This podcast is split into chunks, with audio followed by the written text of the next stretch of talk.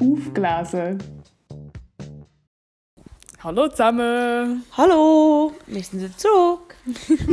Willkommen bei der, bei der...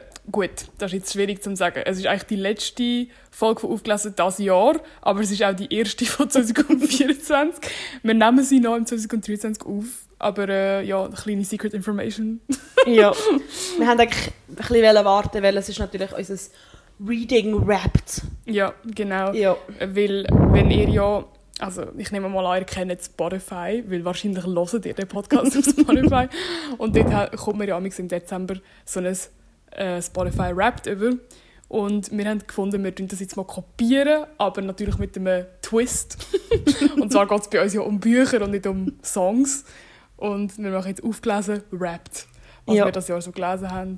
Best of 2023. Ja, und so ein bisschen Statistiken.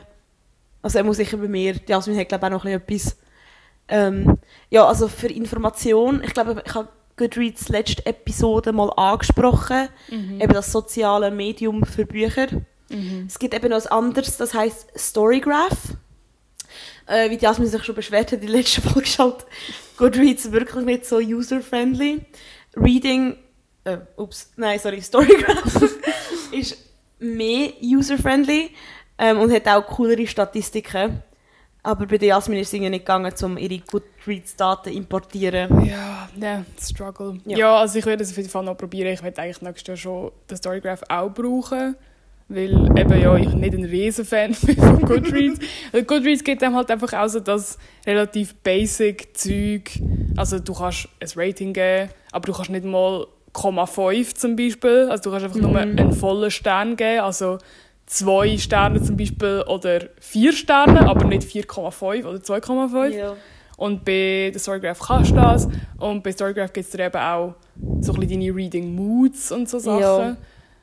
Du kannst auch dort so für Monat, also Monat für Monat das anschauen und nicht nur Ende Jahr. Du kannst das eigentlich immer anschauen, wenn du willst, und du kannst selber auswählen, welche Periode vom Lesen du genau willst anschauen ähm, Aber ich gedacht, ich gebe euch mal meine Storygraph-Stats. Jasmin gibt euch dann die Goodreads-Stats, I guess. Ähm, ja, aber ähm, ja. Ich tue auch so, so das, was vielleicht noch am interessantesten ist. Also ich habe das Jahr bis jetzt 148 Bücher gelesen. Auf Storygraph sagt es, das sind 51.108 Seiten. Gut. Und meine, eben meine Reading Moods sind emotional, lighthearted, funny, adventurous, dark, mysterious, reflective, tense und sad. ähm, definitiv ganz anders als letztes Jahr, aber das wisst ihr jetzt halt nicht, weil aufgelesen nicht existiert hat. ja. Und auf Storygraph gibt es auch noch so den Pace von euren Büchern, also schnell, langsam, mittel. Ich lese hauptsächlich mittel. Und dann auch noch die Anzahl Seiten von den Büchern, die du lesest, im Durchschnitt. Ich lese auch hauptsächlich Bücher, die zwischen 300 und 500 Seiten haben. Ähm, ich muss noch kurz reingrätschen und etwas erklären, wo vielleicht nicht mega offensichtlich ist. Also Pace der Bücher ist einfach, wie schnell das die Handlung vorangeht eigentlich. Genau, also was passiert in welcher Geschwindigkeit. Ja. und ich habe so das Gefühl, so Fantasy sind oft schneller paced, weil halt ganz viel Action drin ist und dann so literarische Bücher sind häufiger medium oder langsam. Und dann habe ich ungefähr 10% eben Sachbücher theoretisch gelesen, aber es ist ja Non-Fiction, also es ist hauptsächlich so Memoirs, so wie Autobiografien und dann 90% ist Fiction. Und meine Hauptgenres sind Romantik, kontemporär, das ist einfach so, das ist, es ist so, da tut es nicht ein Buch als ein Genre klassifizieren, sondern so als mehrere, was ja auch meistens so normal ist. Also es ist meistens kontemporäre Romanze, die ich lese, nicht historische oder so. Und dann, äh, mein drittes Genre ist LGBTQIA+. Anscheinend habe ich 44 Bücher von dem Genre gelesen. Es gibt halt, viel, gibt halt viel Romanzen zu dem, oder? Ja, aber auch so kontemporär, so einfach so halt. Also ich weiß, ich kann es dir gar nicht sagen, ich habe keine Ahnung, welche Bücher das sind, wir finden es dann vielleicht noch raus. Ja. Und dann habe ich Young Adult. Eben, dann habe ich auch gar keine Ahnung, was das ist. Ich habe hure viel von dem gelesen. Aber ich wüsste jetzt gar nicht, was ich gelesen habe, wo das als würde klassifizieren. Und dann eben Sport. Aber nicht, weil ich Sportromanzen gelesen habe, nicht weil ich Sportbücher gelesen habe. Aha, jetzt Ja. hast du gedacht, irgendwie so Eben darum, Autobiografie von einem Tennisspieler oder so. so, dann literarisch und dann Fantasy. Siehst, ich habe ich hab weniger Fantasy gelesen als, als Young Adult, aber egal. Dann Thriller, Mystery, Dystopian, Memoir, Horror, Historical, Classics, Magical Realism. Der Rest ist... Nachher habe ich von jedem noch ein Buch gelesen. Mhm. Ich habe ein Businessbuch gelesen.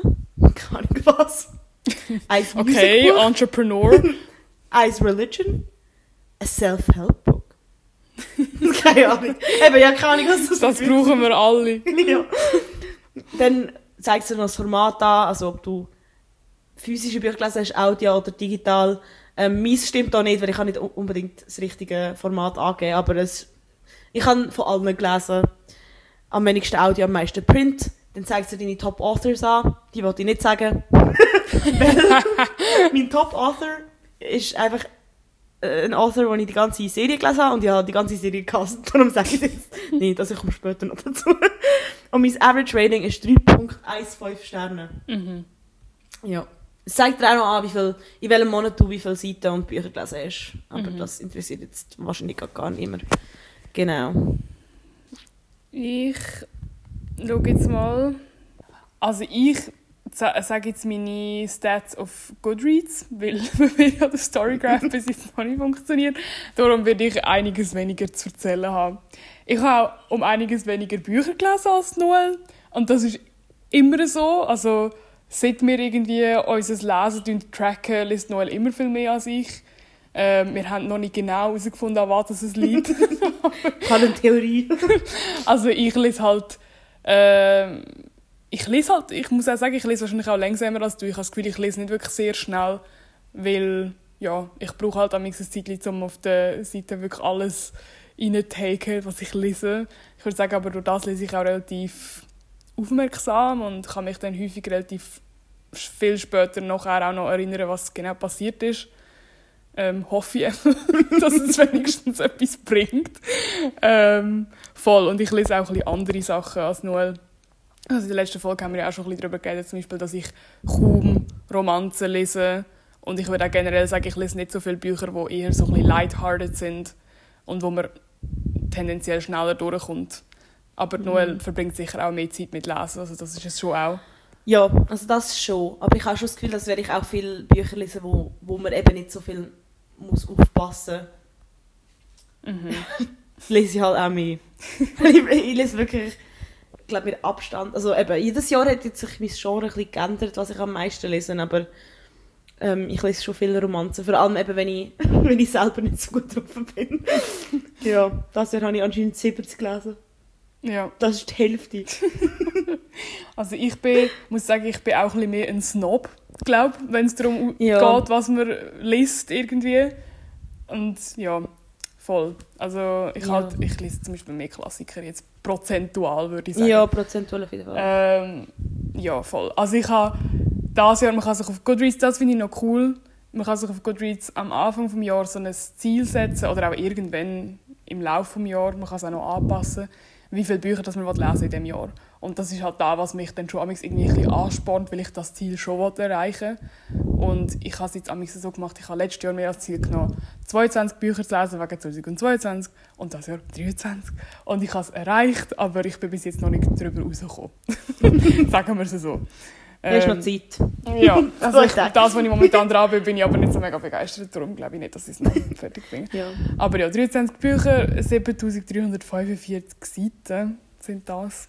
Ähm, die durchschnittliche Länge von Büchern ist 319 Seiten. Ah, das zeigt zum Beispiel Storygraph auch nicht an. Meins Ja. ist, glaube 349. Aber wir so. haben ja jetzt eh ähm, andere Stats, weil ich habe dafür anderes Zeug nicht, was du bei Storygraph Ja. hast. Ähm, mein Average Rating ist 3,9. Also ich bin ein bisschen grosszügiger als ähm, genau. Aber das hat auch wirklich viel Trash. Und dann habe ich eigentlich schon wie nicht mehr. mehr. Das sind eigentlich alle Sets, die es im Goodreads gibt. ja.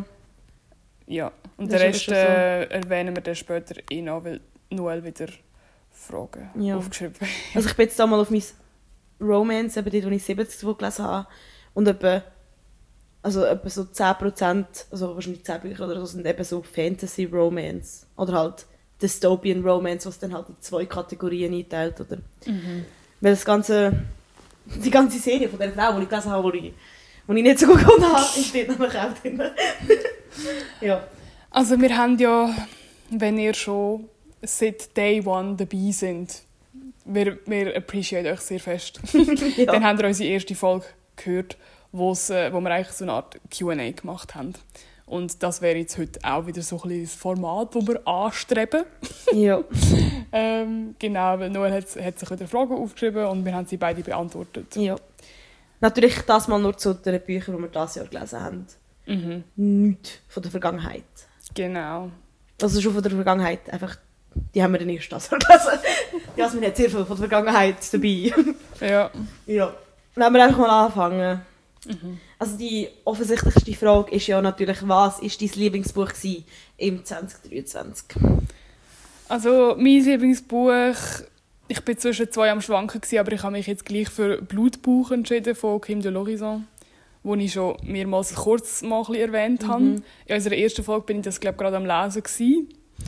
Ähm, das ist, es ist ein mega spezielles Buch. Ich kann es wie nicht kurz zusammenfassen, weil es greift so viele verschiedene Themen auf. Aber es ist so ein bisschen Coming of Age. Ähm, aus zwei verschiedenen Perspektiven, aus der Perspektive vom wirklich Kind, aber dann auch so ein bisschen reflektiv einige Jahre später, also wo dann das Kind halt erwachsen ist und auf die Zeit zurückschaut und ja, es sind ganz viele verschiedene Themen drin, es ist wirklich mega schwierig, um das so verallgemeinern und irgendwie abbrechen, aber es ist mega ein wichtiges Buch, finde ich. Es behandelt sehr viele moderne Themen im LGBT-Bereich, aber auch Feminismus und was es heißt, eine Frau oder ein Mann zu sein und was es bedeutet, wenn man zwischendrin ist. Und es geht interessanterweise auch viel um Hexen. Uh, das habe ich gar nicht gewusst. Ja, und ich habe seitdem auch irgendwie voll Lust, mich noch ein bisschen mehr über das zu informieren, weil die Schweiz hat ja auch recht eine Vergangenheit mit Hexen. Ah, schon so historisch. Mhm. Ich meine nicht so die Leute, die halt heutzutage sagen, I'm a witch. Nein, das eher Okay. nicht, aber ähm, es greift viel eben auch historische Elemente auf. Mhm. Und tut das dann eben, also zum Beispiel die Rolle der Hexen im Mittelalter wird so ein bisschen verglichen mit, ähm, also wird halt als Einstiegspunkt gebraucht zum Teil, um überhaupt über die Rolle der Frau zu reden Mhm. und wie es auch heute noch ist. Und dass man auch heute zum Teil noch so ein eine Art Witch-Hunt macht auf Frauen. Also Ja. weißt, dass man das Ja, so ein bisschen, äh, dass es Parallele gibt. Es gibt ein Buch von einer Schweizer Autorin über, also ich glaube, es heißt Die letzte Hexe. Nein, wahrscheinlich nicht. Aber es ist von der Evelyn irgendetwas und es ist über Anna Göldin. Ja, aber jetzt hat mir gerade letztens mein Bruder gesagt, Shoutout, wenn das los ist, ähm, dass Anna Göldin anscheinend gar nicht verbrannt worden ist, weil sie ein Hex war. Ah, da Also- weiß ich nicht, also so ist es im Buch nicht gewesen. Es ist anscheinend eine Misconception, dass man denkt, es ist, weil sie ein Hex war, es sei wegen etwas anderes. Ich glaube, wegen, weil sie ihren Mann betrogen hat. Aber es hat eigentlich, es ist gar nicht Hm. ihr, glaube vorgeworfen worden, dass sie ein Hex ist. Also im Buch, das ich gelesen habe, ist es schon so dargestellt worden, Ja, ja, als wäre eben, das, das ist irgendwie, das habe ich eben auch immer gedacht, weil es wird ja immer gesagt, das ist die letzte Hexenverbrennung, die es gegeben hat. Also in der Schweiz, In der oder Schweiz, in ja. Europa? Ja. Oder vielleicht sogar in Ich weiß es Europa. eben doch auch nicht mehr. Ich habe das schon vor einer Ja, Zeit eben, aber gelesen. darum ist das, das, das hat mich dann, äh, eben vom Blutbuch her, ist das so ein Ansatz gewesen, wo, wo ich dann gefunden habe, ich würde gerne noch ein bisschen mehr über, Ja. ähm, über die Hexenverfolgungen in der Schweiz oder generell Europa Ja. Herausfinden, weil es ist eigentlich ein spannendes Thema, also natürlich auch verstörend, aber ja. Ja, also da sagt jetzt, also ich bin jetzt gerade googeln, weil es mich jetzt gerade interessiert hat. Also, das heißt Anna Göldin, letzte Hexe von der Evelyn Hassler. Also ich habe es nicht so gut gefunden. aber, äh, ja, es ist Historical Fiction, also es ist nicht ein Sachbuch in der Ja. Art. Also hat sie es vielleicht schon einfach erfunden. Ja, es ist ja auch mega Ja. schwierig aus dieser Zeit.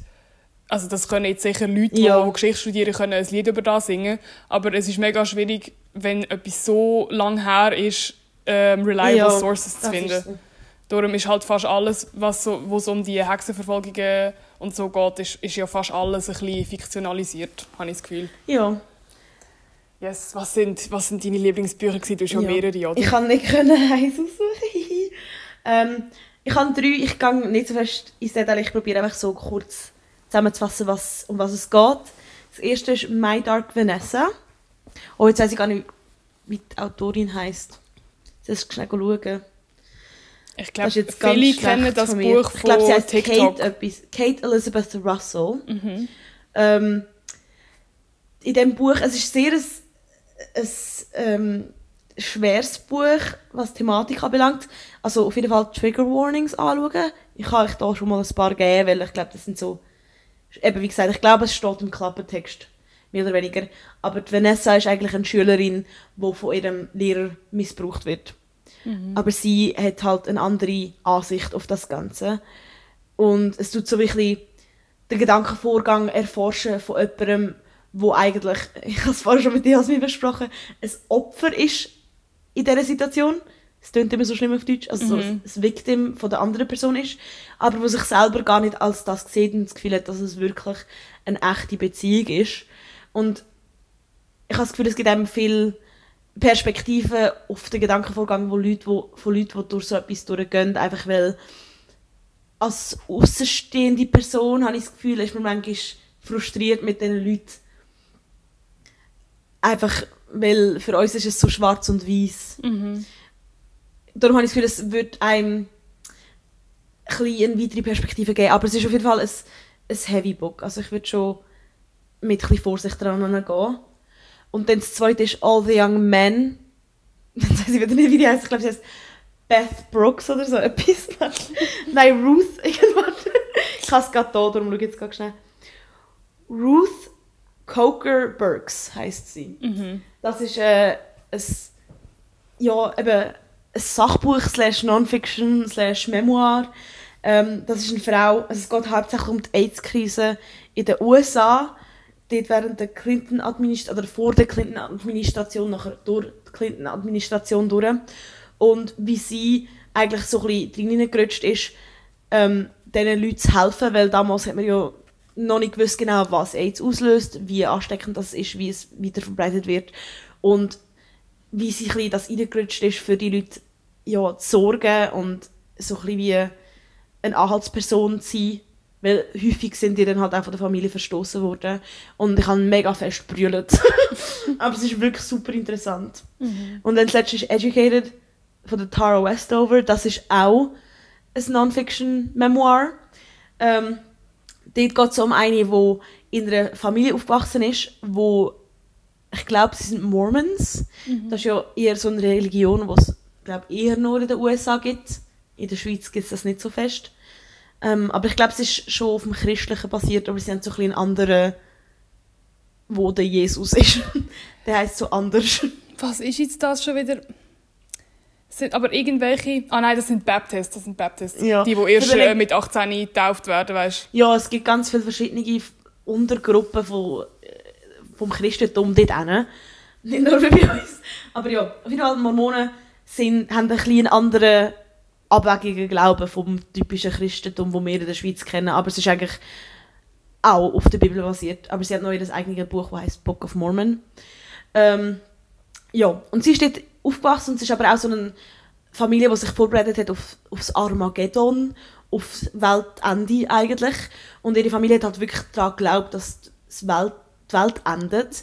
Und sie hat dann auch halt nicht in die Schule dürfen und so Sachen, ist daheim ausgebildet worden, dumm gesagt. Und es geht halt auch darum, wie in ihrer Familie ganz viel ja, eigentlich häusliche Gewalt abgegangen ist, von den Eltern aus, wie auch von den anderen Geschwistern.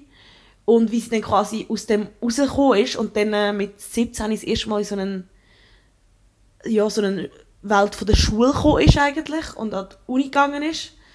Und sie hat zum Beispiel noch nie vom Holocaust gehört. Mhm. Und hat dann quasi gefragt in der Lektüre, was ist das? Und alle haben gemeint, sie macht sich lustig. Also in der Vorlesung. Ja, in Ja. der Lecture, in der Vorlesung. Und alle haben sich halt gedacht, sie macht sich lustig über das. Aber ja, es ist einfach so ein bisschen ein Buch über ihr Leben. Aber es ist halt mega interessant von dieser Perspektive aus. Mhm. Ja. Ich kann jetzt auch nicht dazu sagen, sonst tue ich ja alles spoilern. Ja. Und dann ein bisschen das Gegenteil von dem wäre halt so, was ist das schlechteste Buch, aber nur wenn du eins hast. Also ich habe jetzt das Jahr kein Buch gelesen, wo ich wirklich kann sagen kann, das war jetzt objektiv schlecht. Gewesen. Gut, das kann man glaube ich nie. Irgend, irgendjemandem gefällt es glaube ich immer. Ja. Aber ich habe, also fast, ich glaube etwa die ganze erste Hälfte des Jahres habe ich vor allem Bücher vom Studium ausgelesen, weil wir eine Leseliste hatten. Ich musste die Prüfung machen im Juni. Und das sind halt alles slawische Bücher, also Bücher, die original in slawischer Sprache geschrieben sind. Vor allem russische. Und eins, das ich dort ausgewählt habe, war Moskwa Petuschki vom Venedikt Jerofeev. Also Moskau Petuschki heisst das, glaube ich, einfach auf Deutsch. Ähm, ja, das, ist, das ist wieder so ein Buch, das sich anfühlt wie ein Fever Dream und wie wir schon ein bisschen established haben, hat Noel das manchmal noch gern, aber ich meistens nicht. Ähm, der Typ, also die Hauptperson, ich glaube, ist auch Ich-Erzähler, der ist einfach ein Alkoholiker und es geht so auch häufig, ja, Russland ist ja ein bisschen dafür bekannt, dass es viele Alkoholiker gibt und dass Wodka so ein bisschen an der Tagesordnung ist. Durch das ist das halt irgendwie, hat das noch recht einen kulturellen Impact gehabt, das Buch, weil es halt so ein bisschen auf lustige Art und Weise oder ja, lustig ist äh, dann wieder auch subjektiv, aber für mich ist es eben nicht wirklich lustig. Ähm, ja, aufzeigt, wie, wie der Alkoholismus in Russland so ist. Ähm, generell, also die Handlung ist jetzt nicht gross. Der Typ geht irgendwie, will halt von Moskau auf Petuschki, weil er in Petuschki ein Kind hat, weil er mal irgendeine geschwängert hat. Ähm, und er schafft es nie auf Petuschki. Er hat schon oft probiert, den Zug zu nehmen, aber irgendwo ist er dann entweder wieder ausgestiegen oder er ist irgendwie eingeschlafen und dann wieder zurück auf Moskau gefahren oder so. Und im Zug sind ganz viele komische Leute und man weiß halt alles nicht, ist das jetzt Einbildung oder passiert das wirklich.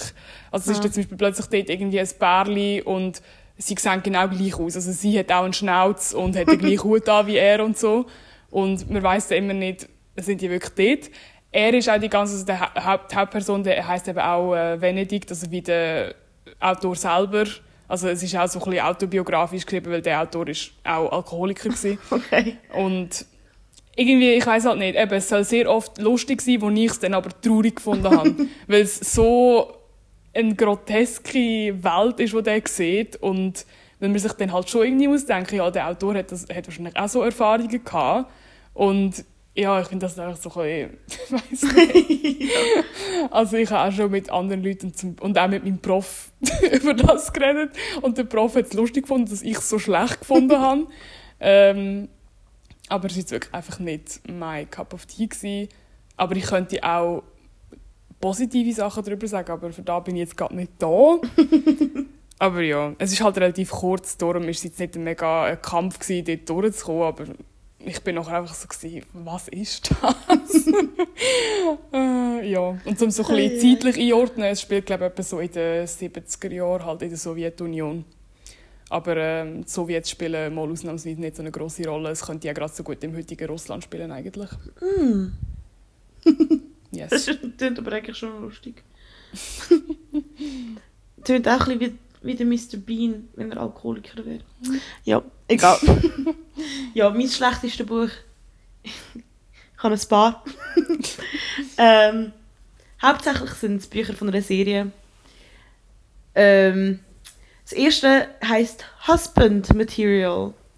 Ich weiß auch gerade nicht, wie sie heißt. Ich glaube, sie heißt Ale ah, sie heißt Alexis Hall. Und das ist das zweite Buch. Ich habe nicht gewusst, dass es ein zweites wird geben. Ähm, aber es war absolut schmerzhaft, gewesen, das zu lesen. Die Charakter sind im ersten Buch weißt, noch sympathisch gewesen. Sie haben schon ihre Flaws gehabt, aber im zweiten sind die so, also ich kann kein besseres Wort finden als insufferable gewesen. und so nervig und ja, es war ein hure hin und her und hat sich einfach nicht gelohnt. Das war wirklich ein schlechtes Buch. und all die Konflikte sind so unnötig, es hat einem richtig genervt. das zweite ist äh, The Enemy von der Sarah Adams. Ich habe gemerkt, ihre Bücher sind glaube ich nicht so für mich. Obwohl ich habe gehört, ihre neueren sind besser. Aber ähm, ja, dort ist es, so gegangen, wo sich halt gehasst haben während der Highschool. und dann, äh, aber sie haben sich eigentlich beide hot gefunden, aber sie haben halt, weißt du, das ist das, was wir auch darüber geredet haben, wenn sie sich so, ah ja. Mühsam, ja. Und ah, ich will gar nicht darüber reden, das hat mich echt genervt, okay. Das war einfach scheiße. gewesen. Und das letzte habe ich eine ganze Serie draufgehauen, und zwar Shatter Me Series. Das ist eben das, was ich das Ganze gelesen habe, das sind 10 Bücher. Also das Jahr habe ich nur 9 davon gelesen, das andere habe ich letztes Jahr gelesen. Nur neun, ja. ja, das war eines meiner Projekte, sozusagen, viele Serien ein zu beenden. Ähm, da wäre wär nicht nötig, ehrlich gesagt, aber es, die Autorin heisst Tahara Mafi. Ich glaube, so spricht man es mehr oder weniger aus. Ähm, ja, einfach wieder mal, der Charakter ist einfach so nervig gewesen. Es geht so um eine, wo halt, es ist ein Dystopian Novel, also eine Dystopie, sagt man eben so auf Deutsch. Mhm. Ähm, wo eigentlich so, eine Dystopie ist so ein bisschen wie nach einer Apokalypse oder einfach ein, eine Welt, wo sich verändert hat. Meistens geht es um etwas, so ein Diktator oder äh, irgendein neues Regime. Ja, der Hunger Games ist ja ein gutes Beispiel, Ja. das kennen ja die meisten. Ja, also so. Dystopie ist ja wie das Gegenteil von einer Utopie. Ja, Also halt einfach eine Welt, die sich zum Schlechteren gewendet hat und es spielt halt meistens in der Zukunft. genau. Also, oder halt ein älteres Beispiel wäre eben 1948 Mhm. oder 1984 von George Orwell ist so der typische Klassiker, würde ich mal sagen. Aber ja, es geht um so ein... Aber es ist ja 1984, Ja, nicht Ah, 1948. sorry, ich bin ganz schlecht mit Zahlen. ja, ich habe das eben einmal, aber Deutsch, im Deutschen machen ja auch Zahlen nicht wirklich Ja. Sinn. Immer noch besser als Französisch, aber gleich. Ja. Ähm, ja, sorry, verkehrt, verkehrt umgemacht, aber ja, jeder hat glaub, ich, ungefähr gewusst, was ich meine. Hoffentlich. Ja, auf jeden Fall, es geht so um eine neue Regie, die heißt The Re-Establishment, obwohl ich habe das Gefühl, sie einfach einen Romanze schreiben in so einem Setting, aber das Setting steuert gar nicht dazu bei. Aber ja, es gibt halt so genetisch mutierte Leute und sie hat so, und die haben alle so Superkräfte, aber die Superkräfte sind halt nicht irgendwie wirklich, die helfen denen nicht wirklich. Also sie kann so niemand anlängen, weil sonst sterben die Leute. Aber uh, sie hat einen gefunden, sie hat sogar zwei gefunden, die sie kann anlängen Oh, und dann ist sie am Schluss irgendwann mit beiden zusammen. Ja, und einfach... Also nein, nicht miteinander, nacheinander, aber gleich. ja, und halt obviously der, der sie am Schluss damit ähm, halt Beziehung hat und heiratet, wo sie 19 ist, ähm, ist der Sohn von dem, der halt von, vom, vom ja, König vom Real Establishment. Sorry, ich werde gerade hässlich, wenn ich über das Buch rede. Aber was, das war nicht mal so schlimm. Gewesen. Ähm, aber einfach, wie es geschrieben ist, da habe ich der Jasmin auch schon mal erzählt. Es ist so, sie ist so ein Irrenhaus, weil sie halt jemanden umgebracht hat aus Versehen. Und dann äh, ist es halt so geschrieben, sie schreibt so etwas und dann ist es so durchgestrichen. Um so quasi zu zeigen, dass sie sich nicht sicher ist in ihren Gedanken oder so. Es ist einfach mega nervig zum Lesen, sorry. Ich wollte jetzt nicht weiter darüber reden. Aber ich kenne viele Leute, die das geil finden. Und ich glaube, wenn ich das mit so 13 gelesen hätte, hätte ich das voll gut gefunden. Mhm. In meiner Dystopian Era. Aber ja, jetzt, ich bin glaube einfach wirklich zu alt dafür. Tut mir leid. Aber ich habe ha so viele andere Leute gesehen, die in meinem Alter sind, auf TikTok und das wirklich geil gefunden haben. Darum, ja, Ja, jetzt... ist vielleicht einfach nicht für mich gewesen. Ja, Es ist definitiv nicht für mich gewesen. Aber egal. Ja, ist halt so. soll es auch mal geben. Ja. ja, das ist echt ein Fever Dream. Aber einer, der ein bisschen zu lang ist. Ja. Keine Ahnung. Egal, die nächste Frage jetzt. Die nächste Frage ist, was ist das enttäuschendste Buch, das du gelesen hast dieses Jahr? Ähm, ich gehe zu dem jetzt nicht gross ins Detail, weil ich schon mal über das geredet habe in unserer ersten Folge. Ja. Ähm, Cleopatra und Frankenstein von den Coco Mellers. Ja, ich hatte gedacht, das wäre ein, wird ein cooles Buch mit jungen Leuten, so ein bisschen Coming of Age, Romance und so ist es auch ein bisschen. Aber ich finde einfach die Figuren nicht cool. Also es ist mir eigentlich niemand wirklich sympathisch. Außer so ein bisschen Side-Characters, also zum Beispiel der Santiago ist mir aufgefallen, Mhm. den finde ich noch sympathisch, aber der kommt ja nicht so viel vor. Eleanor. Und Eleanor halt, aber Ja. die erst am Schluss. Ja. Und die, die consistently vorkommen und viel vorkommen, finde ich alle blöd. und regen mich jedes Mal auf und nein. Aber eben, ich muss nicht viel mehr dazu sagen. Ich Ja. habe schon, ich habe schon mal mich darüber aufgeregt. Da sieht man wieder, wie unsere Lesegeschmäcker sich ein bisschen ändern, weil ich habe das Buch mega gut gefunden. das ist eines so meiner wenigen 5-Sterne-Bücher. Ich weiß, ich weiß, es, es äh, triggert dich jedes Mal, wenn ich schlecht über das Buch rede. Darum wollte ich es jetzt auch gar nicht so in die Länge ziehen. Aber ja, bei mir ist es das. Ja. Ich habe wieder mal ein paar aufgeschrieben, aber eigentlich, ich gehe jetzt auch nicht zu fest ins Detail. Das erste heisst The Testaments. Das ist wie eine Weiterführung von The Handmaid's Tale. Ich weiß gar nicht, wie das auf Deutsch heisst. Weißt du das? Oh mein Gott. Ja, Nein, egal. einfach keine Es ist ein Ahnung. Klassiker, es gibt auch eine Serie dazu. Ähm, The Handmaid's Tale ist, glaube ich, in den 80er oder so rausgekommen. Ich könnte auch falsch sein, aber es ist definitiv vor dem Jahr 2000 gewesen.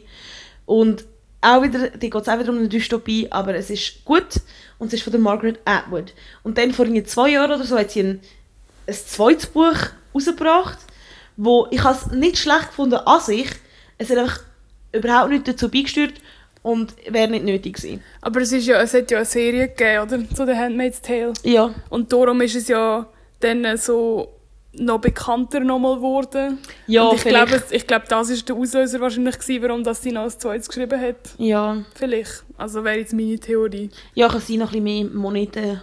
Ja, aber weißt sie braucht es nicht. I aber I don't blame her. Ja, Wenn ich so eine einfache Nein, Möglichkeit hätte, zum viel Geld zu machen, wieso nicht? Ja, wenn ich ein Buch geschrieben hätte, das ein Hit gewesen wäre, hätte ich auch noch 50 andere rausgebracht. Ja, Aber als Leser ist es halt nicht so nötig so wie der Typ mit dem Coffeeshop.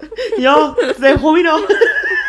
ja, dann die anderen zwei sind von einer Serie, aber das sind eben so wie letztes Mal interconnected Standalones, also ich kann einzeln lesen, aber es geht wie so um eine Kollegengruppe oder eine Familie, wo dann jeder seine grosse Liebe findet. Ähm, die Serie heißt Chestnut Springs Serie von der Elsie Silver. Ähm, habe ich eigentlich die meisten gut gefunden. S- Warte, jetzt muss ich schauen. Ich glaube, das dritte und das fünfte habe ich nicht so gut gefunden. Das zweite und das vierte habe ich richtig gut gefunden. Ähm, aber ja, ich habe einfach so Charakter zum Teil nicht so sympathisch gefunden und im letzten wird eben Alkoholismus ein bisschen ähm, erforscht, aber ich finde, es ist nicht so gut gemacht worden. Es ist so ein bisschen im Sinn von, ähm, du brauchst keine Therapy, du brauchst äh, eine Frau, die dich liebt. Weißt du? so? Beziehung ist eine gute Solution für Alkoholismus. Weißt du? so? Und ich war so, da ist nicht die Message, die ich wollte. Nein, das ist auch Ja. die Message, die sie sollten geben, glaube ich. Ja. aber- darum ja und im dritten ist es so ein bisschen dass ähm, dass sie so es ist so Childhood Friends to Lovers aber sie ist so 13 oder so gewesen, und er ist irgendwie so 17 gewesen. und sie sind Friends gewesen, und irgendwie kann ich mir das nicht so vorstellen Mhm. und sie sind schon erst viel später zusammengekommen also es ist nicht also ich habe jetzt, dass, dass sie zusammengekommen sind, nicht so schlimm gefunden. Also es ist nicht so grooming Situation gewesen, aber es ist einfach so, irgendwie hat es für mich nicht so Sinn gemacht. Ja.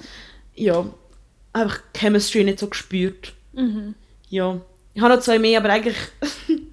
ich sage ganz kurz etwas zu The Brothers Hawthorne. Das ist ein. Again, das ist eigentlich eine fertige Trilogie und jetzt hat sie noch eins rausgebracht, jetzt kommt noch mal eins raus. Und die Trilogie ist nicht mein Lieblings, aber sie ist so fun, easy, lighthearted, kurze Kapitel. Super gewesen, um einfach so ein bisschen durchlesen, wenn du nicht zu viel Zeit hast, einfach immer so ein Kapitel.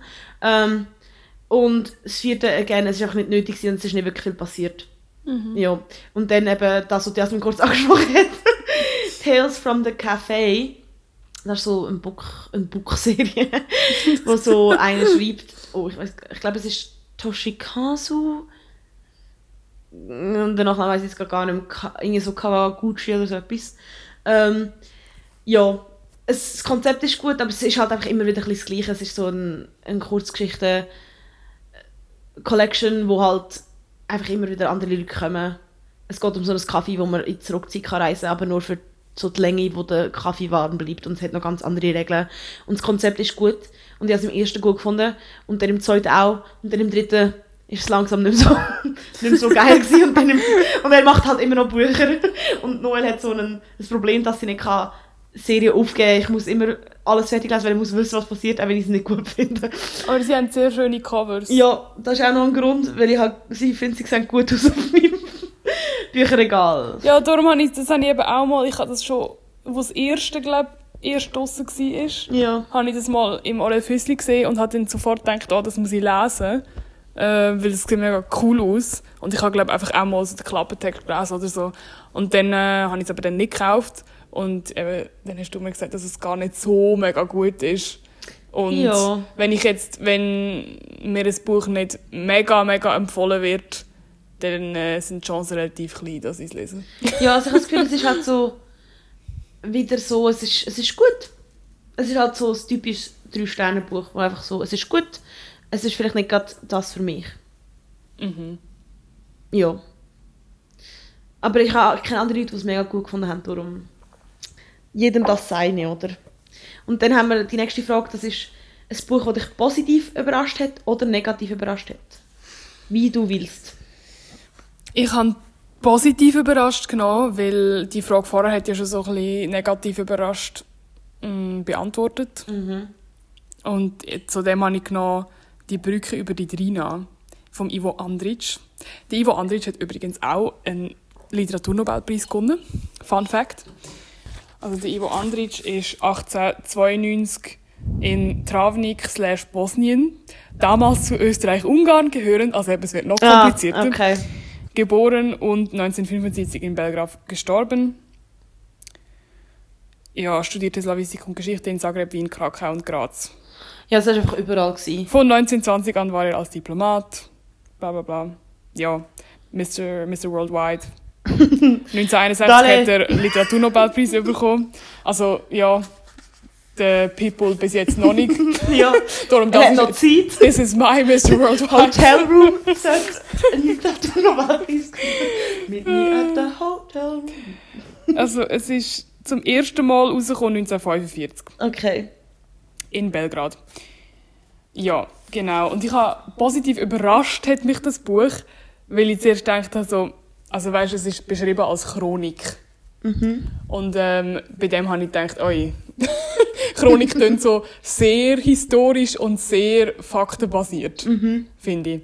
Aber weißt, im Untertitel steht, es sei eine Chronik, eine Chronik aus Visegrad. Also es geht eben um den Ort Visegrad. Und vor auf dem Ding, auf dem Cover steht, aber es ist ein Roman. Also schon mal verwirrend, was haben wir da für ein Genre, oder?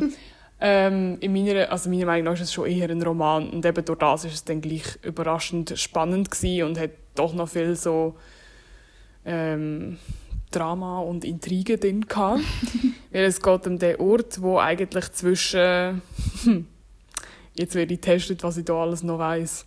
Ähm, der Ort ist an der Grenze von wahrscheinlich Bosnien und Kro nein Serbien Serbien und Bosnien ja jetzt habe ich es und dort, äh, ist, dort führt auch ein wichtig, also ein Bruck durch, die Brücke über die Drina. und die ist recht, ja, es geht vor allem um, was halt auf dieser Brücke passiert ist. Weil ähm, es geht mega weit in die Vergangenheit zurück, wo noch der ganze Balkan zum Osmanischen Reich gehört. Es geht extrem weit in die Vergangenheit zurück. Und es geht halt immer darum, was sind jetzt für Leute zu dieser Zeit auf dieser Brücke gewesen und wieso. Und es ist halt ein Schauplatz Brücke. Okay. Setting Und- klar. Und dann geht es aber bis in die, äh, ja, zu dieser Zeit moderne Zeit, also bis zum Krieg nachher. Oh dang. Und es ist äh, irgendwie, finde ich es dort noch spannend, weil es zeigt so, halt in Bosnien sind ja die Leute vor allem Moslems und in Serbien sind sie vor allem Christen, also orthodoxe Christen. Und sie haben mega ihre Differenzen, denn zu der Zeit es auch noch viele jüdische Leute dort gehabt. Heutzutage glaube ich nicht mehr so.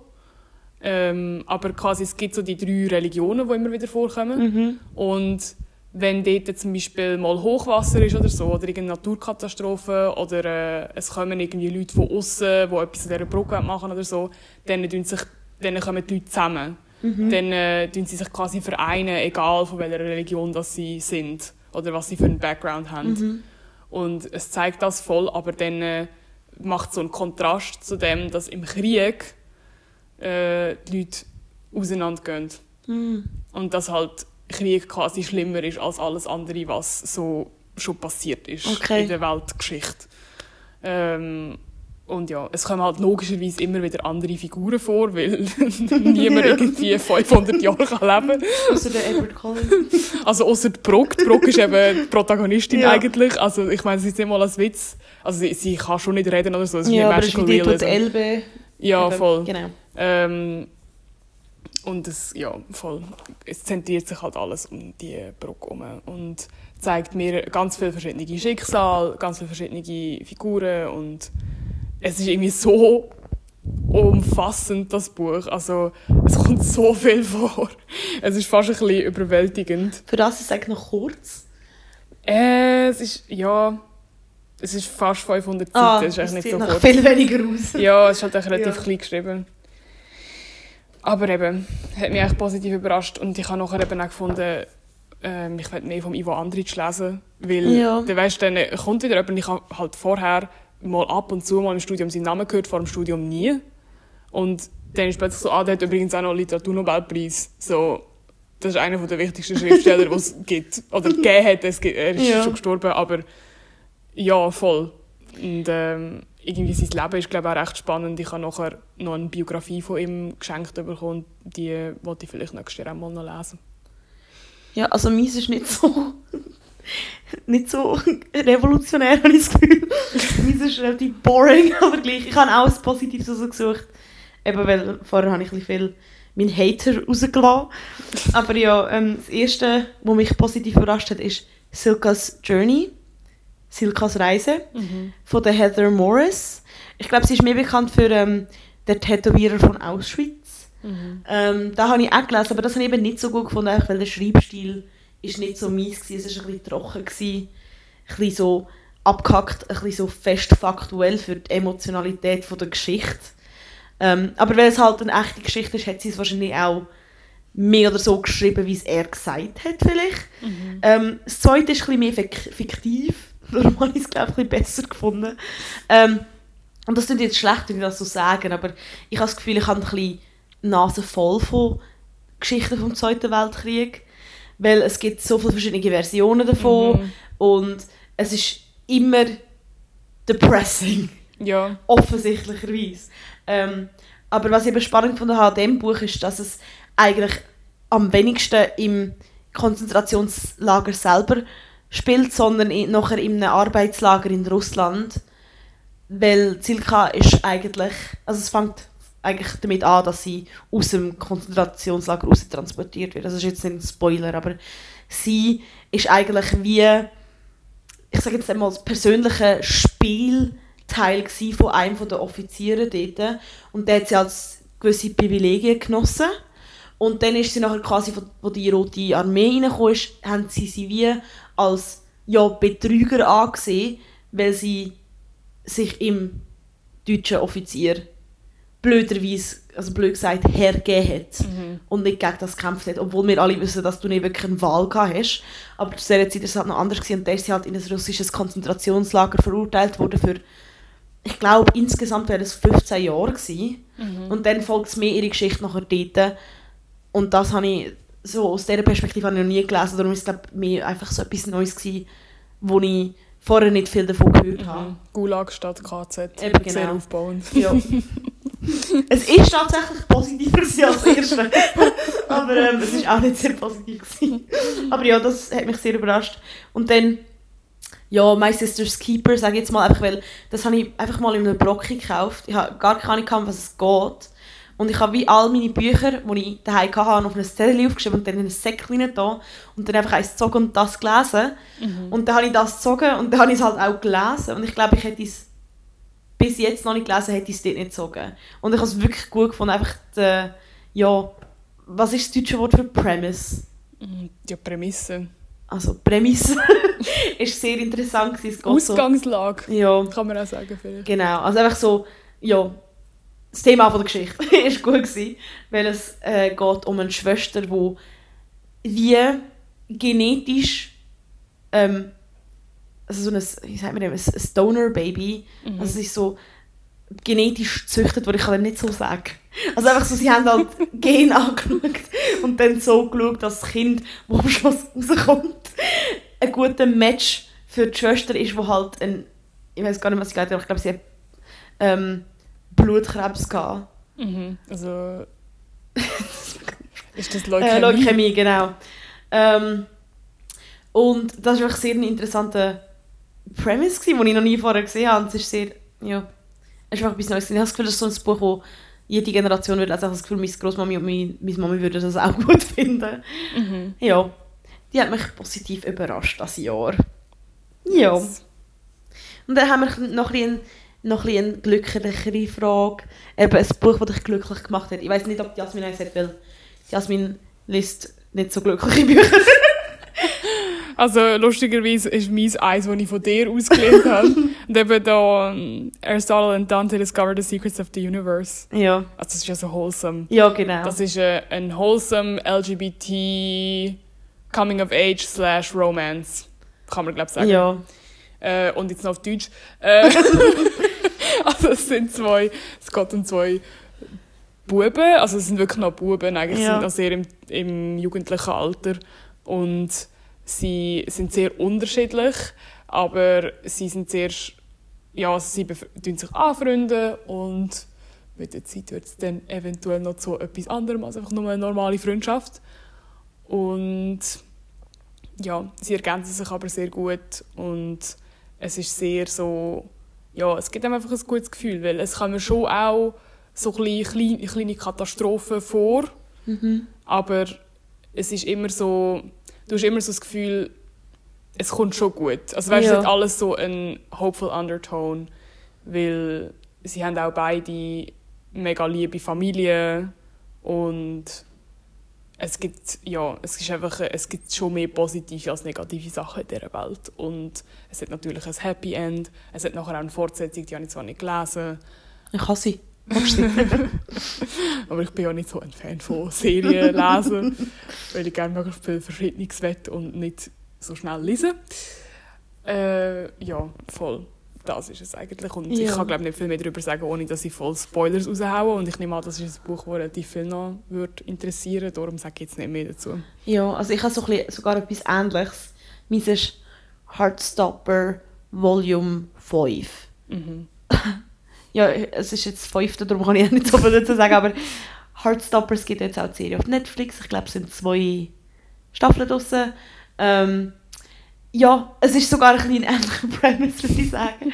Äh, es geht auch um zwei Buben, die sich in der Schule kennenlernen ähm, und die auch zuerst Freund Freundschaft haben und dann auch noch etwas mehr daraus wird. Und es hat auch, again, ähm, paar, also es hat auch ernste Themen, die sie besprechen. Ähm, je nachdem gebe ich sogar Trigger Warnings raus ähm, über äh, Essstörungen. Ähm, aber auch eben wieder, es wird relativ gut behandelt und es ist eben im Großen und Ganzen einfach etwas, so gut tut erzählen. Mhm. Ja, und ich habe noch was anderes, aber es ist, ist ein bisschen kontrovers, sage ich jetzt mal. das heisst, ich glaube, ich bin mir nicht ganz sicher, ob es so heisst, weil der Titel ist lang, aber es heisst And every day the way home gets longer and longer. Mhm. Ähm, es ist eigentlich, ich glaube, es ist ein, ich weiß nicht, ob es als ein Kinderbuch gibt, gilt, aber es ist von Frederik Bach, Bachmann. Mhm. Also er ist ein schwedischer Autor, das ist der, der ähm, A Man Called Uva geschrieben hat. Ja. Ähm, und er hat generell so Bücher, die eigentlich im Großen und Ganzen so herzliche Themen sind, aber auch unschöne Sachen besprechen. Also in Man, A Man Called Uva geht es um einen alten Mann, der ein bisschen allein ist und seine Frau ist gestorben, aber dann äh, trifft er so andere Leute, Mhm. wo, also so wie eine neue Familie. So. Und er ist so ein typischer Grumpy Old Man, der halt dann so eine Immigrantenfamilie kennengelernt hat und dann so seine Welt sich öffnet und so. Ja. Aber ja, egal. In dem geht es eigentlich um ein, es ist glaube schon ein Kinderbuch, es ist auch so, es ist gross geschrieben, es hat Bilder drin, es geht so um einen Großvater, der ähm, langsam, ja, ich sage jetzt mal, sein Gedächtnis verliert ha- halt an Alzheimers. Und ähm, äh, es, er, es geht wieder darum, dass er Geschichten in seinem Enkel erzählt. Und es ist einfach, also es hat mich auch zum Brüllen gebracht, aber es ist auch so herzig gleichzeitig. Mhm. Es ist so ein bisschen, ein, auf Englisch sagt man ein Double-Edged Sword, oder? Mhm. Ein zweischneidiges Schwert. ja. Ja, ich glaube so. ja, ja, einfach etwas, wo zwei, zwei Sachen sind auf einmal schwor, oder? Mhm. Das macht dich traurig und glücklich. Ja, ja. Dann äh, haben wir da aufgeschrieben, einen Autor, den du neu kennengelernt hast in diesem Jahr, wo du gerne mal mehr davon lesen Nicht unbedingt nächstes Jahr, einfach vielleicht in der Zukunft. Yes. Ich habe wieder einen Literaturnobelpreisträgerin, äh, Olga Tokarczuk. Also das ist eine polnische Autorin und sie ist eben auch noch voll aktiv. Also sie schreibt auch jetzt noch neue Bücher. Darum bin ich gespannt, was sie als nächstes so rausbringt. Ich bin, ich glaube, über das habe ich im Podcast gar noch nicht geredet, aber ich bin vor Mhm. einem Monat etwa an einer Lesung von ihr. Und äh, dort hat sie eben auch gesagt, dass sie so auch probiert eigentlich mit jedem Buch, das sie schreibt, so ein bisschen in ein anderes Genre reinzugehen und sich immer gerne so ein bisschen ausprobiert und experimentiert und so. Und ja, darum warte ich jetzt noch darauf, dass sie etwas Coming of Age schreibt, weil das ist mein Lieblingsgenre und sie, von ihr habe ich eben dieses Jahr ein Buch gelesen, wo so ein bisschen ähm, ja, ein Schauerroman, ich weiß nicht, ist so ein bisschen ein- es ist eben nicht ein Thriller. Es hat zu wenig Gore für einen Ist so ein Thriller. bisschen à la Horror, so wie Ja. Dracula Horror ist. Ja, Dass voll. es nicht tatsächlich dich gruselt, also außer Ja. Lea. Sorry Lea, I love you. Ähm, es ist äh, ja ein Horror wahrscheinlich. Aber ähm, eben, also man muss nicht Angst haben. da, was ich meine, ist Impulsion. Mm, voll. Und sie hat ihren Nobelpreis hat sie bekommen für die Jakobsbücher, das ist Historical Fiction. Ja, voll. Und ich würde also ich würde natürlich nicht nur Neues von ihr lesen, ich würde auch zurückgehen und, äh, und Bücher lesen, die sie schon länger rausgebracht hat. Sie hat eben auch mega viel schon geschrieben. Ja, und ich finde sie mega eine coole Frau und auch eben jetzt Impulsion ist ein mega gutes Buch gewesen, darum und sie wird ja aus einem Grund den Literaturnobelpreis bekommen haben. Ich hoffe es mal. Und bei dir? Ja, also ich habe schon wieder zwei aufgeschrieben, ich kann mich einfach nicht an das halten. Aber das erste ist Elsie Silver, das ist eben die, die die Chestnut Springs Series geschrieben hat. Ähm, ja, die sind gut gewesen. Die haben mir, mir Glücklichkeit gebracht. ähm, aber ja, die sind einfach gut für mein Herz gewesen. Und sie haben auch zum Teil eben noch ein bisschen seriösere Sachen besprochen. Ähm, aber nicht so, wie wenn das Buch nur über das Thema gewesen wäre. Oder darum ist es gleich gut für meine Seele gewesen. Und dann die andere Person wäre, ähm, jetzt aber wie man so Spanisch aussprechen? Carmen Maria Machado. ähm, sie ist die Autorin von In the Dream House. Das ist wieder ein Memoir. Ähm, sie hat leider nur ein anderes Buch und ich besitze es jetzt auch. Aber, und das ist so ein, eben wieder eine Kurzgeschichte-Zusammenfassung. Ähm, also etwas ganz anderes, als sie schon geschrieben hat. Aber ich habe einfach ihren Schreibstil und ihre Kreativität sind etwas gewesen, was ich noch nie so vorher gesehen habe. Weil ihr Memoir ist in, einer ganz, in einem ganz speziellen Konzept geschrieben. Nicht wie so ein typisches, wo man von vorne anfängt und dann äh, bis ans Lebensende schreibt. Ja, also bin ich gespannt. Und ich hoffe, sie bringt auch mehr aus in der Zukunft. Dass ich dann, wenn ich es andere gelesen habe, noch etwas anderes habe, wo ich darauf warten kann. Ja. Dann habe ich, habe ich da aufgeschrieben, ein Buch, das dich frustriert hat. Also es hat mich jetzt krass mega frustriert, aber ich habe jetzt einfach Love Light Farms aufgeschrieben, also da, wo wir in der letzten Folge darüber geredet haben, aber eben auch, ich habe auch schon in der letzten Folge gesagt, warum das mich das vielleicht frustriert hat. Also es hat einfach so ein ewiges Hin und Her. Was war jetzt das? Gewesen? Keine Ahnung. Es hat hier gerade draussen geschossen. Ja, jemand ist Vielleicht Silvesterzeug. Attackieren. Tönder, oder wie heissen die? Ja, egal. Sorry. ähm, es ist halt immer, ja, es ist, es ist immer wieder so, ah, ich liebe ihn, er ist so toll, aber ich kann nicht. Äh, ja. Aber wenn ihr es im Detail wollt hören könnt ihr unsere letzte Folge hören. Und es hat natürlich auch positive Punkte an dem Buch, sonst hätten wir nicht eine ganze Folge darüber gemacht. Obwohl, wir machen vielleicht auch mal eine Folge über Colleen Hoover und da gibt es ja nicht wirklich viel Positives. Also von meiner Sicht aus ist wieder ein subjektives... Gerade gute Überleitung, weil meins ist nämlich eigentlich Kalibur. ja, aber ähm, ich wollte da noch sagen, ähm, ich bin froh, wenn einfach Leute Spass haben am Lesen. Nur weil ich es nicht gut finde, heisst es nicht, dass du nicht zu deiner eigenen Meinung kannst stehen. Ähm, ja, es gibt so ein Sprichwort auf Englisch, das heisst irgendwie so, also ich weiß nicht mal, ob es ein Sprichwort ist, aber irgendwie so, don't yuck someone else's yum. das finde ich immer so lustig. Also, für mich ist es ein Yuck, aber jemand anderes hat vielleicht ein Yum dabei. ja, ähm, ich genieße die Bücher nicht, weil ich bin eben dann frustriert beim Lesen, aber wenn es jemand anderes gut findet und so ein bisschen aus seiner eigenen Welt rausgumpen, finde ich das ein positives ähm, ein nicht positiv, sagen wir es jetzt mal so. Obwohl ich finde, sie macht es nicht negativ, aber again, das ist meine Meinung. Ähm, ich rede jetzt gar nicht groß dazu, es heisst Confess von der Colin Hoover, ich will nicht mehr. Wir könnten eben, vielleicht können wir ein anderes Mal dazu. ähm, Eine Hate-Folge machen. ja, und das andere ist einfach, da habe ich aufgeschrieben, alle Bücher, die ich von der Sarah Adams gelesen habe, das Jahr. Ich habe eins von ihr gelesen letztes Jahr und ich habe es noch cute gefunden. Und ähm, Covers sind so schön, gewesen, sind so pastellfarbig. Gewesen. Und dann bin ich, äh, bin ich ein übermütig, sind habe gerade vier andere gekauft. Und dann habe ich sie das Jahr gelesen und ja, alle. Also eins war noch gut. Gewesen. Die anderen drei habe ich, habe ich ganz schlimm gefunden. Die, die Charaktere in diesen Büchern benehmen sich einfach ein Kind. Dabei sind so 28. Also weißt du, ganz schlimm. Keine Kommunikation. Ah, Ja. Ich, weiß nicht mal mehr, welches das welches war, weil mich einfach alle aufgeregt haben. Aber ja.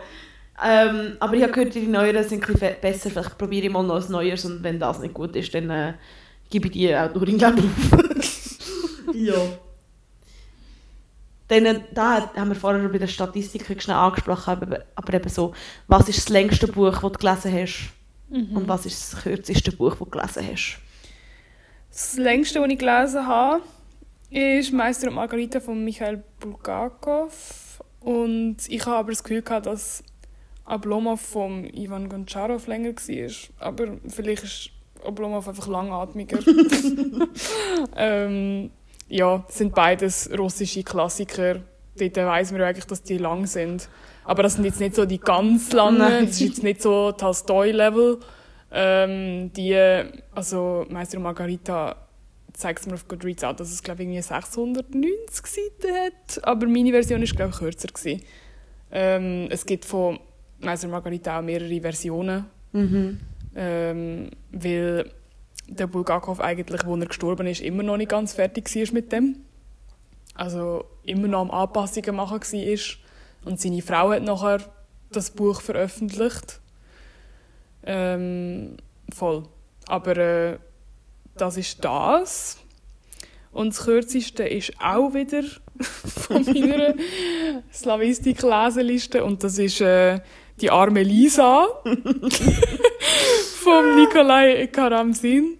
Ähm, ja, also das ist wie der arme Heinrich, wo man in der, Ja. das hat Noel vorher gesagt, das ist ja lustig, dass literally alle Arme einfach. Ja. Also es ist nicht so alt wie der arme Heinrich, aber es ist schon auch ein, ja, ein Zeitchen her, dass, da, dass die Geschichte erschienen ist. das war eben irgendwie im 18. Jahrhundert. Gewesen. Und das hat, ähm, also ich, in meiner Ausgabe, ich habe das von der Bibliothek ausgelehnt, aber ich glaube, das hat nur irgendwie 40 Seiten oder so gehabt und dann halt noch relativ viel so Nachwort und irgendwie kleine Essays darüber, wo Leute über den Impact von dieser Geschichte erzählt Mhm. haben und so. Aber die Geschichte selber ist sehr kurz. Ja. Und bei dir? Ja, also mein längstes Buch ist ähm, House of Sky and Breath von der Sarah J. Adams. Nein, wie heißt sie? Sarah J. Maas heißt Mhm. sie. Ähm, so viele Sarahs. ähm, ja, das, ist eben, das, das bin ich am Lesen, gewesen, dort, wo wir die erste Folge aufgenommen haben. Mhm. Ähm, das ist eben das, was ich für meine Kollegin gelesen habe, weil sie hat wollte, dass ich, dass ich ihre, meine Reaktion aufs Ende zeige. Ich kann jetzt nicht viel dazu sagen, weil sonst schon nicht alle spoilern, aber ähm, ja, das hat 805 Seiten, aber äh, wie wir schon ein paar Mal angesprochen haben in unserem Podcast, habe ich eine Fanfiction gelesen, wo All the Young Dudes heisst und die ist glaube ich auch veröffentlicht in, in einer Buchversion oder immer in einer PDF-Version.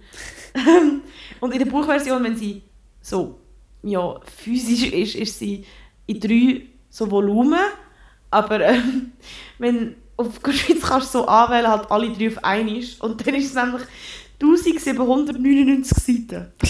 aber ich habe sie jetzt nicht so, ich habe sie so als einzelne Volumen gedrückt. Also wie hast du sie gelesen? äh, als PDF. Aber es ist auch auf AO3, was so wie Wattpad ist, kannst du es auch lesen und dort ist es gratis. Also jetzt original dort veröffentlicht. Also, Mhm. wenn ihr es nicht lesen könnt ihr es lesen. Und mein kürzestes Buch ist ähm, Fracture Me, das ist eine von der Novellen von dieser Serie, die so lang ist. Mit dieser Frau, die niemand kann anlängen kann, oder. Und ich weiß ehrlich gesagt nicht, welche das es ist. Es hat zwischen jedem Hauptbuch hat es eine Novelle. Und das ist einfach eine von denen. Aber ich habe gesehen, dass ich eins Sterne gegeben habe Storygraph. Also, ich habe wirklich keine Ahnung, was da drin passiert ist. There you go. Also schlecht und forgettable. ja, also ich habe wirklich keine Ahnung. Die heißen halt auch alle fast gleich, weißt du? So. Shatter Me, äh, Ignite Me, Blind, nein, Blind Me heisst es gerade nicht. Ja, siehst ich habe gar nicht gesehen. Shadow, Fracture me. ja, fragst du mich da, was ich jetzt gerade gesagt habe. Ja. Und dann gibt es noch... Ja, okay, nein, ich weiß wirklich nicht, wie die anderen heißen. Ich, nein, Ignite Me habe ich schon gesagt. Egal. Shadow Me heisst das Ihr ja, könnt ist jetzt googlen. Ja, genau. Sorry. ja. Und da haben wir jetzt noch eine Frage, die ein bisschen blöd ist für einen Podcast, aber welches, oder welches Buch, das du gelesen hast, findest du, hat so ein schönes Cover oder ein Titelbild? Vielleicht tun wir dann so auf unser Insta so die Titelbilder noch aufladen, dass ihr Mhm. seht, von was wir reden. Mhm. Ähm, also bei mir ist es, ich habe jetzt mal aufgeschrieben, Nothing to See Here von Kevin Wilson. Das ist irgendwie noch eine coole Kombination, finde ich, aus dem Titel und einem Foto auf dem Cover, weil es so ein Kind ist, das einen brennenden Kopf hat, also auch so ein Feuer und dann schon Nothing to See Here und das macht halt irgendwie neugierig, wenn man sich so denkt, doch, es ist probably something to see here. Ja. Ja, und ich ja, finde es einfach noch lustig. Es Ja. macht neugierig. Ich habe da ganz viel aufgeschrieben, weil, again, ich gehe ganz schnell. Also, I'm Glad My Mom Died von der Jeanette McCurdy. Ähm, Jeanette McCurdy ist die, die Sam gespielt hat in iCarly. Das ist ihr Memoir. Und auf dem Titelfoto, es ist so Pastell pink und gelb, was ich immer eine gute Kombination finde. Und sie hat so die pinkigen Urne von ihrer Mami in der Hand. Das finde ich noch provokativ. Also natürlich auch mit dem Titel zusammen, oder? Es freut mich, dass meine Mami gestorben ist. Provokativer Titel, will, dass man das Buch liest. Ähm, dann «Before We Say Goodbye», das ist wieder eins von dieser Kaffeeserie, wo einfach schön ist. Es ist wieder pastellpink und es hat so, halt, es hat noch so glitzerige Teile. Dann habe ich aufgeschrieben, ähm, «What Moves the Dead», da ist, äh, ich weiß nicht, wie, wie der heißt, den habe ich auch da irgendwo, äh, ich könnte es sogar googlen. Ähm, das ist einfach ein cooles, ja, eine coole Zeichnung und auch, ich habe so das, ähm, das Hardcover, also das Kart der kartonierte Einband und jetzt auch noch auf der Innenseite hat es so Zeichnungen drauf. Dann Things You Lost in a Fire, das ist einfach auch eine Short Story Collection, wo ich wieder ähm, den Artwork, also die Zeichnung, sehr cool finde. Tokyo Ueno, ich kann das nicht sagen, Tokyo Ueno Station. Ähm, ist einfach schön zum Anschauen. Es ist wieder ein Pastellpink. Ja, ich glaube, dort höre ich mal auf. Ja, ja. Können Sie alle googeln, sehen alle super schön aus. Sehr schön. Gehen wir weiter. Ein Buch, wo du immer noch daran denkst. Ähm, habe ich vorher schon erwähnt, ist auch noch nicht mega lange her, dass ich es gelesen habe. Aber ich habe jetzt eine Fusion genommen von Olga Tokarczuk, weil ich das Gefühl habe, ich werde wahrscheinlich noch lange an das denken. ich bin die Zukunft am vorhersehen. Aber ähm, ja, hat, hat, ist eine sehr spannende Storyline und ich will eigentlich auch gar nicht viel mehr dazu sagen, weil es kann sein, dass wir noch eine separate Folge zu dem machen. Mhm. Spoiler! ich muss es wirklich auch noch lesen. Dann. Ich habe da natürlich aufgeschrieben All the Young Men wieder, eben das Buch über die AIDS-Krise. Ähm, ich denke immer noch oft dran. Es ist einfach sehr... Es war einfach ein Buch über etwas, wo ich nicht viel gehört habe, als ich aufgewachsen bin, weil, weil sie dann die AIDS-Krise schon ein wieder in Schach gebracht haben. Aber einfach, ähm, was für ein globales Ding das, das überhaupt war, ist mir, glaube gar nicht so recht bewusst gewesen. Ich habe nur von dem Moment gehört, dort, wo Princess Diana mit dem AIDS-Patient in einem Spital die Hand geschüttelt hat, obwohl das noch ein so... Also, das war mega kontrovers zu dieser Zeit. Aber ja, super Buch. Dann habe ich noch, neben the Young Men, habe ich noch Slash Dudes geschrieben. Eben weil ich denke, hure für all die fucking Fanfiction. Ich glaube es gar nicht. Ein Buch über die AIDS-Krise und ein Buch über eine Relationship zwischen zwei Harry Potter-Charakteren, die nicht mal zusammen sind.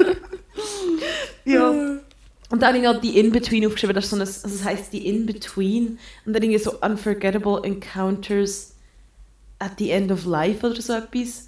Es ist von der Hadley Vlahos und sie ist eine Palliativpflegerin, ähm, also diplomierte Pflegerin, und, also in den USA, dort heisst es Nurse.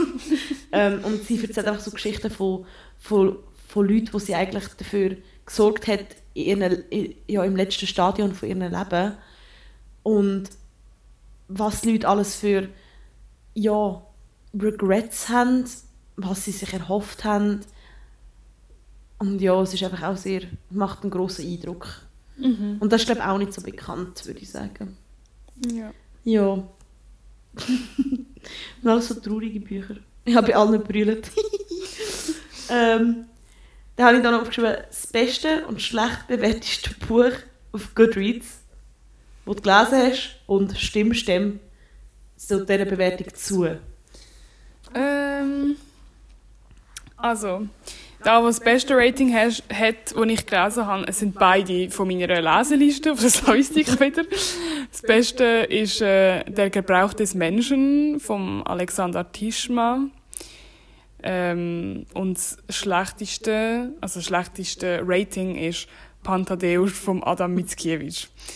Also jetzt zum Besten. Also es sind irgendwie 4,5 oder so. Durchschnittsrating, das ist schon recht hoch. Ja. Ähm, es geht auch um den Zweiten Weltkrieg. Aber mal ein bisschen, also für mich aus einer anderen Perspektive, als man es so schon gehört hat, weil es startet in Serbien. Und es geht, es gibt so ein paar Figuren, die halt immer wieder vorkommen, wo man so ein bisschen verfolgt. Ähm, vor allem um geht um eine Frau und ein Mann oder eine junge Frau, ein junger Mann, wo so ein bisschen ihre Zukunftsperspektive ruiniert bekommen durch den Krieg, weil sie auch beide er hat irgendwie er hat nochmal so ein eine komplexere Geschichte, aber sie kommt auch in ein Lager, weil sie irgendwie halb oder ein Viertel Jüdin ist. Mhm. und sie steht äh, ähm, Zwangsprostituierte im Lager. Und es wird halt alles komplett beschrieben, mm, bis aufs letzte grusige Detail. Und ja, also man muss irgendwie tausende Trigger Warnings rausgeben für das Buch, aber ich denke, Leute, die sich ein Buch über den Zweiten Weltkrieg äh, überlegen zu lesen, wissen das eh schon. Aber ja, eben, also es ist, es ist noch mal härter als andere Sachen, die ich zu dem Thema schon gelesen oder, oder gesehen habe, würde ich sagen, weil es ist wirklich auch, oh, es ist auch hart belastend im Nachhinein, gerade so als Frau, wenn man sich irgendwie gewissermaßen zum Teil vorstellen kann, wie sich gewisse Sachen anfühlen. Also rein auf einer anatomischen Ebene. Mhm. Ähm, ja, es ist richtig schlimm. Aber äh, ich verstehe auch, warum das so viele Leute gut finden, weil es ist eben, wie du auch vorher schon gesagt hast, es gibt so viele äh, Bücher und Filme zum Thema Zweiter Weltkrieg. Sie sind immer wieder bewegend. Aber ich finde, wenn du dann schaffst, zu dem Thema etwas zu machen, das dann trotzdem nochmal raussticht, ja. ist es schon ein Achievement. Und ja, halt auch von, von einem Zeitzeug geschrieben, also jemand, der die Zeit auch erlebt hat. Also es ist nicht autobiografisch oder so, mhm. aber ich meine, man merkt halt einfach, dass er irgendwie bei gewissen Sachen dabei war und gewisse Sachen so ein bisschen nachempfindet von dem, was er sich kann erinnern kann. Ja. Und äh, das Schlechteste ist Pantadeus anscheinend vom Adam Mickiewicz eben. Und das hat ein Rating von 3,0. Das ist nicht so, nicht so gut für das Average Rating. Ähm, und das ist eigentlich so das nationale Buch von Polen. Ähm, weil der Adam Mickiewicz ist eher so der Nationaldichter gewesen, der war in der Romantik gewesen, also so 18. Jahrhundert, nein 19. Jahrhundert, also so Übergang 18. Jahrhundert zu 19. Jahrhundert. Ähm, und der, ja, das ist halt einer der berühmtesten Menschen in Polen und ist so ein Nationalsymbol. Und Pantadeus ist eben gerade so sein berühmtestes Werk etwa und wird so als Hymne auf die polnische Nation angeschaut. und darum ist es recht offensiv, dass das so schlechte Bewertungen hat. Und darum muss ich jetzt sagen, mit dem bin ich nicht ganz einverstanden, obwohl ich selber jetzt auch nicht unbedingt genossen habe, das zu lesen. Aber ich finde, man muss vor allem bei so historischen Sachen muss man es immer probieren, so ein bisschen aus dem Standpunkt von jemandem von dieser Zeit anzuschauen und auch ein bisschen zu überlegen, was das für Einfluss hat auf das Land, die Region oder irgendwie auf die Leute, die es zu dieser Zeit gelesen haben. Und ein bisschen mehr halt berücksichtigen, als einfach nur, wie man es selber jetzt gefunden hat. Ja. Eben, darum bin ich ganz einverstanden. Mit dem Besten bin ich so ziemlich einverstanden und mit dem Schlechtratedsten nicht wirklich. Ja, also zu meinen, die bestbewertesten, best, wie sagen wir, bestbewertesten, Bestbewertetsten, bewertetsten, ja. bestbewertetsten Bücher, ähm, wo ich das so gelesen habe, sind die meisten halt Bücher, die in einer Serie sind, weil es halt meistens so ist, wenn jemandem das erste Buch nicht gefallen hat, würden sie ja die, die nachher kommen, nicht noch lesen. Darum haben sie dann auch also, haben sie einfach viel bessere Bewertungen. Darum sind meine obersten eigentlich alle aus einer Serie. Und zwar die beste Bewertung ist wieder All the Young Dudes, also wieder die Fanfiction. Man findet sie eben auf Goodreads. Sie hat noch überraschend viele Bewertungen. Sie hat mehr Bewertungen als die einen Bücher, die ich gelesen habe das Jahr. Ähm, ja, es hat ein 4,78. Da ist, glaube ich, das höchst bewertetste Buch, bewertetste Buch, das ich je gelesen habe. Ähm, das zweite ist Heartstopper Volume 5. Es hat ein 4,59. Aber das erste, das eigentlich so ein einzelnes Buch ist, ist eben die In-Between von der Hadley Vlahos. Ich weiß nicht, wie man ihren Namen ausspricht. Das ist ein 4,57 und mit dem bin ich einverstanden. Und dann äh, zu der schlecht bewertesten habe ich Exciting Times von der Nisha Dolan. Ich glaube, sie ist eine irische Autorin.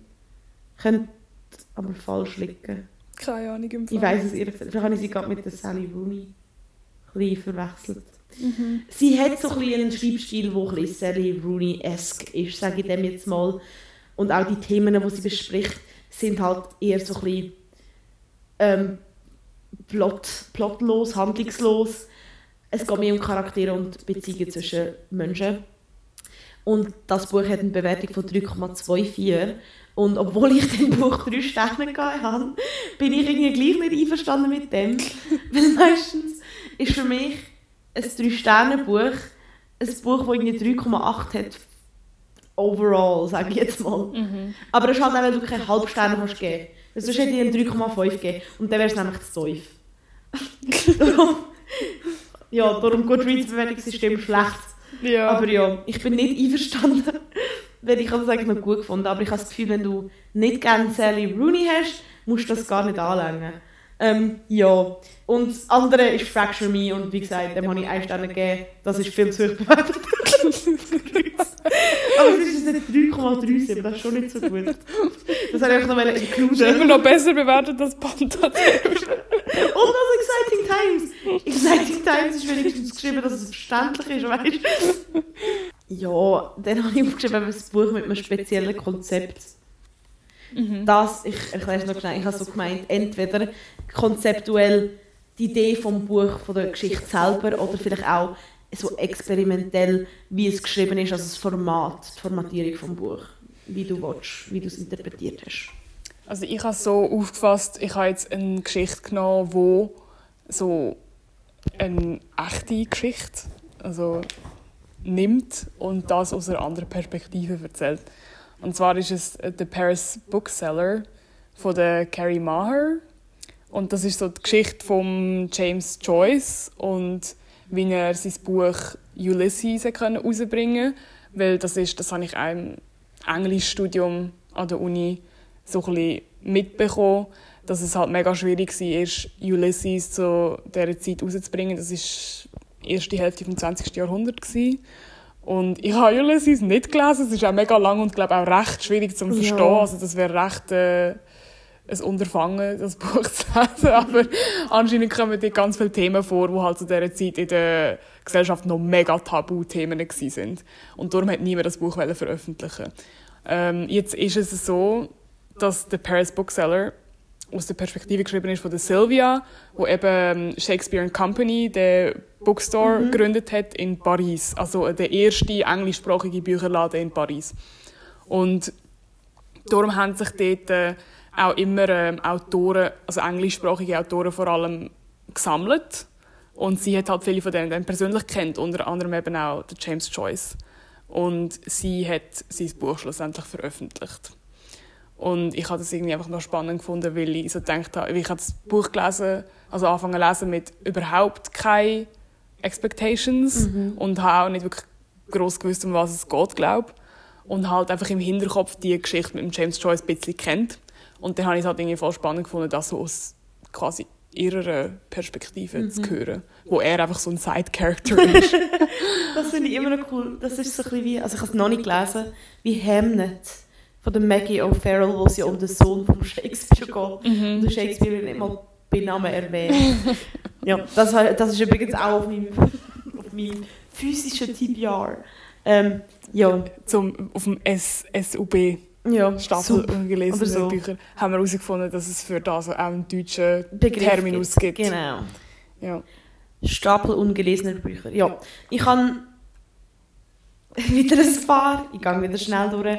Ähm, das erste ist The Darkness Outside Us. Ich weiß wieder nicht, wie der Autor heißt. Ich kann es googlen. Ähm, das ist ein Sci-Fi, wo nicht so berühmt ist, glaube ich. Also es hat nicht so viele Ratings auf Goodreads. Ähm, ja, bei Sci-Fis, also Science Fiction, ist ja das Konzept meistens etwas, was es noch nicht gegeben oder wo auch so ein bisschen futuristisch. Darum sind Konzepte halt meistens etwas Spezielles, weil es nicht basiert ist auf unserer Welt. Ähm, ja, die geht zum Klon. das ist nicht so etwas, was ich überlese, aber ich habe es wirklich gut gefunden.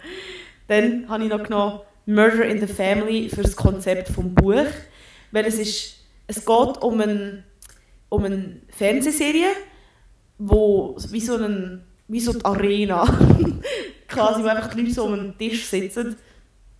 Ja, beziehungsweise halt einfach so ein, einen Mord besprechen und probieren Ja. Ja. sie tun nicht über politische Themen Nein. reifen. sondern ja, ich weiß nicht, was ist so eine deutsche. Es gibt doch so eine deutsche Serie, wo eben so Mord aufgegriffen wird, um so eine größere Gemeinschaft zu erreichen. Tatort. Ich glaube, es könnte wirklich die. Akte X heißt. Ah, Akte ja. X, glaube ich, genau. Also es ist ein so, dass sie einfach so ein- einen Mord besprechen und Details geben und dann hoffen, dass Leute Tipps geben und so. Es ist so ein bisschen so. Und dann ist es quasi geschrieben im Skript von dieser Fernsehserie. Also mit den Interviews, so Skript und so. Also einfach das Konzept, wie es formatiert ist, ist noch interessant. Das Buch selber habe ich so mehr gefunden, aber ja. ich habe da ein paar, aber ja. The Call of the Wild habe ich noch schnell erwähnen, einfach weil das ist auch ein Klassiker. Vom, ich glaube, er heißt Jack London. Ähm, ein Buch, das aus der Perspektive von einem Hund ist. ja, das ist eigentlich alles, was es zu sagen gibt. Es ist kurz, es war noch gut, gewesen, weil es spielt in Alaska. Also im Yukon, aber gleich. und dann, äh, also teilweise.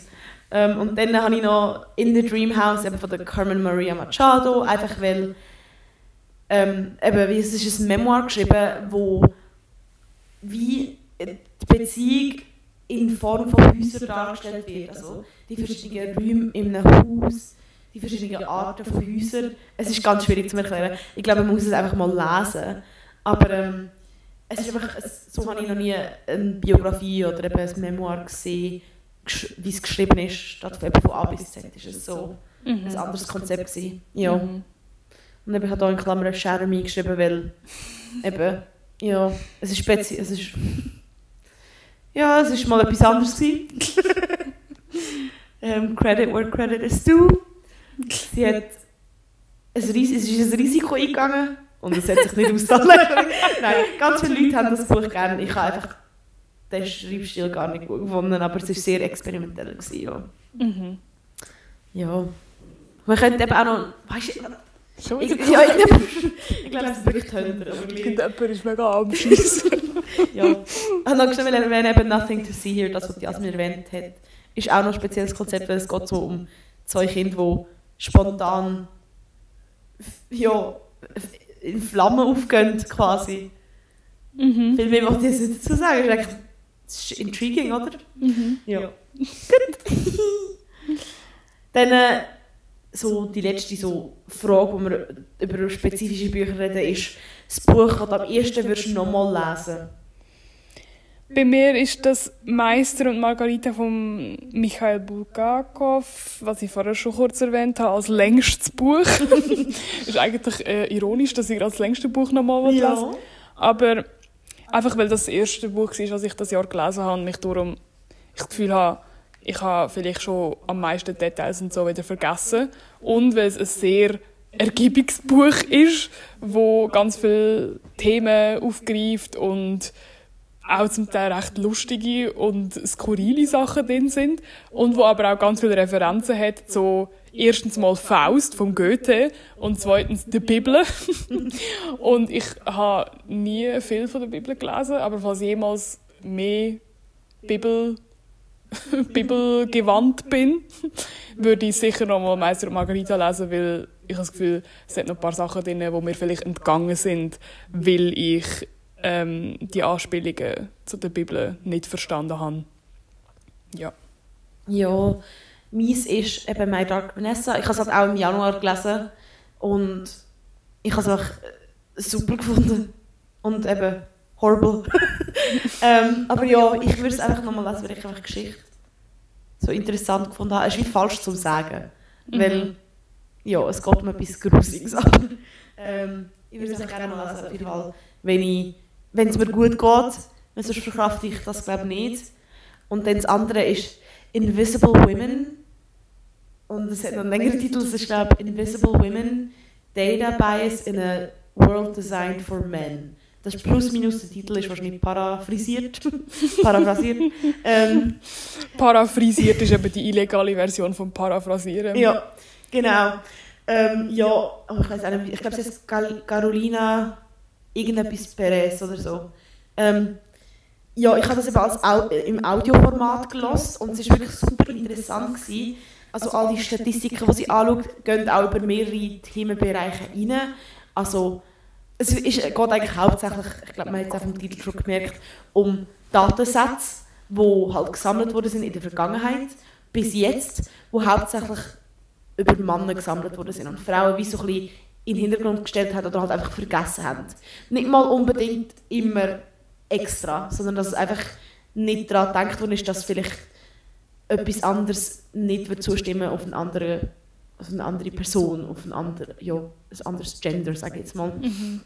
Ähm, und es geht über Medizin bis zu den eben Ingenieur und Bauen, bis zu der unbezahlten Arbeit von Frauen und wie das Ganze kalkuliert wird.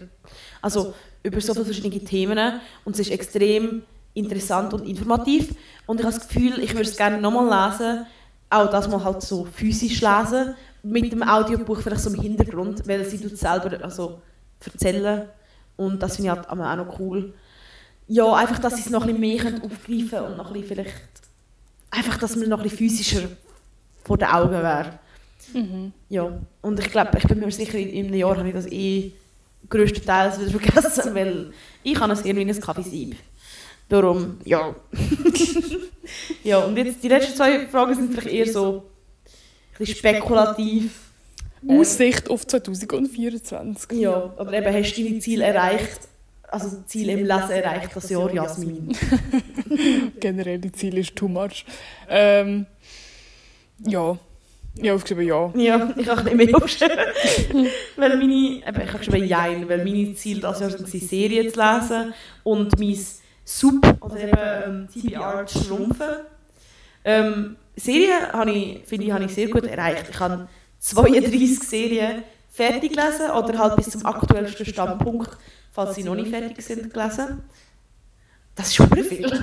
Mhm. Vor allem, wenn du eine Serie, gelesen habe, 10 Bücher. ja.